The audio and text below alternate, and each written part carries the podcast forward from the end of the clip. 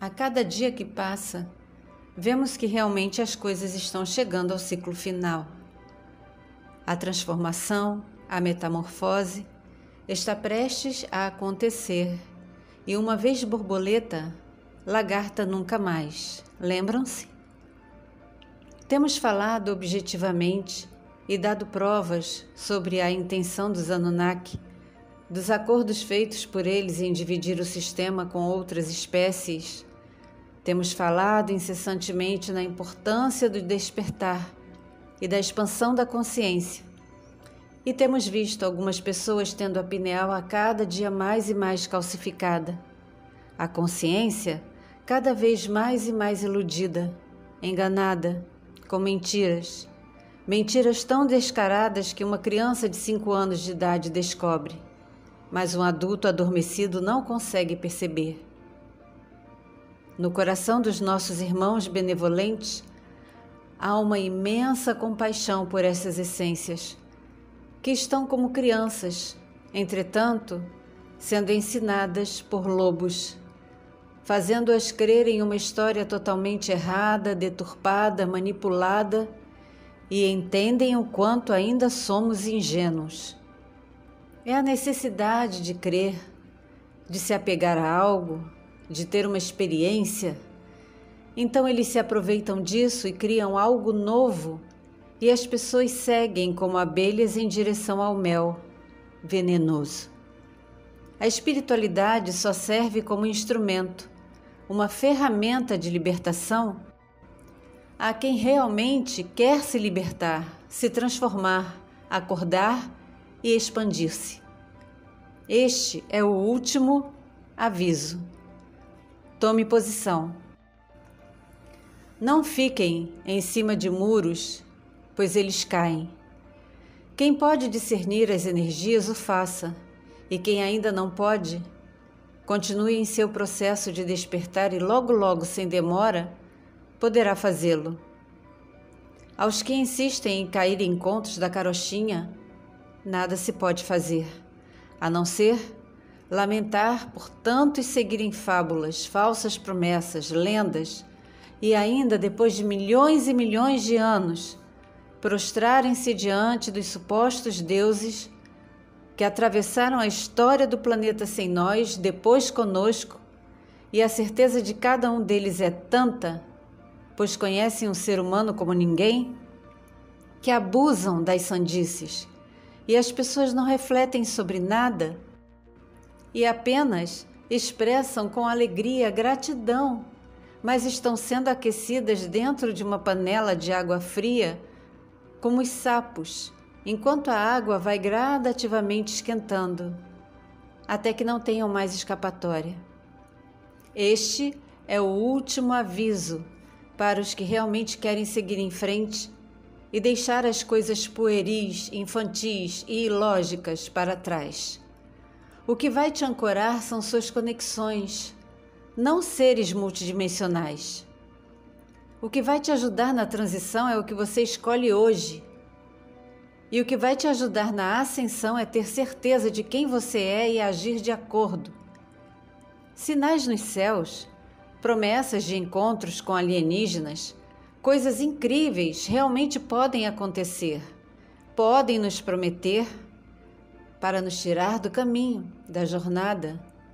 Acreditar ou não, dar uma olhada e tirar a própria conclusão seria interessante. Filtrar o conteúdo, discernir as energias, testar a frequência? Sim, façam isso. Os mestres da ilusão não são chamados assim à toa são especialistas em controlar mentes, em cegar, em manipular nações, em transformar o que não brilha em uma intensa luz. São capazes de emitir mensagens emocionantes, pois sabem como tocar um coração humano. Conhecem nossas fraquezas, nossos sentimentos, nos testaram, nos hibridizaram. Você pode se alimentar no restaurante que quiser, mas onde a comida foi servida estragada, você só vai sentir quando passar mal. Aí é aquele puxa, a comida não caiu bem.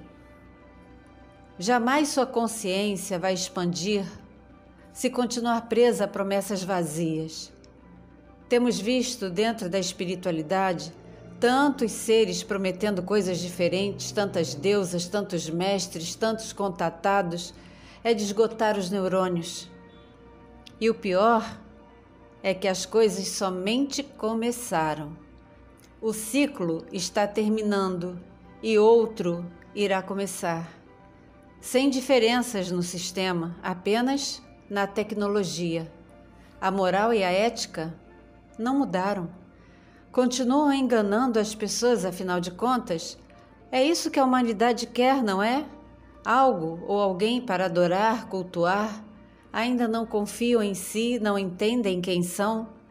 Que podem, dentro de si, produzir uma energia, sendo fractais da fonte, que pode dissolver em um nanosegundo tais seres. Então eles pensam, vamos mantê-los assim, usando o que sempre usamos, os nossos, mas vamos esconder seus dentes afiados, as orelhas de lobo, ordenar que não uivem. Mais cedo ou tarde, um lobo uiva, porque faz parte da sua natureza. E depois, uivos vêm de toda parte, e o rebanho fica perdido porque aqueles que eram líderes são lobos que, cansados, mostram enfim os caninos e estão com fome. Ninguém pode fazer esta escolha por você.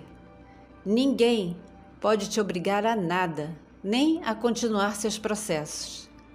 Ninguém pode te obrigar a dar um passo sequer para frente ou para trás. Não permita que o seu principal oponente seja você mesmo. Não se sabote defendendo lobos. Eles vão se juntar, formarão uma matilha, e as ovelhas ingênuas e puras não vão saber se defender. Só vão correr de um lado para o outro em desespero, e é isso que eles querem. E isso é dito com um peso na alma. Não um que produza uma negatividade, mas como quem vê irmãos e irmãs na beira de um penhasco achando que estão brincando nas nuvens, e nós gritamos: saiam daí, mas não acreditam em nós. Nada podemos fazer porque eles possuem ouvidos, mas não querem escutar, possuem olhos, mas não querem enxergar. Jamais diremos: nós avisamos. Sabe o que faremos? Os que vierem serão recebidos de braços abertos, suas feridas serão tratadas e vocês ficarão bem. Mas aproveitem enquanto há tempo. Reflitam. Gratidão por acompanhar e apoiar o canal. Muita paz, muito amor, muita sabedoria e discernimento e muita, muita da verdadeira luz.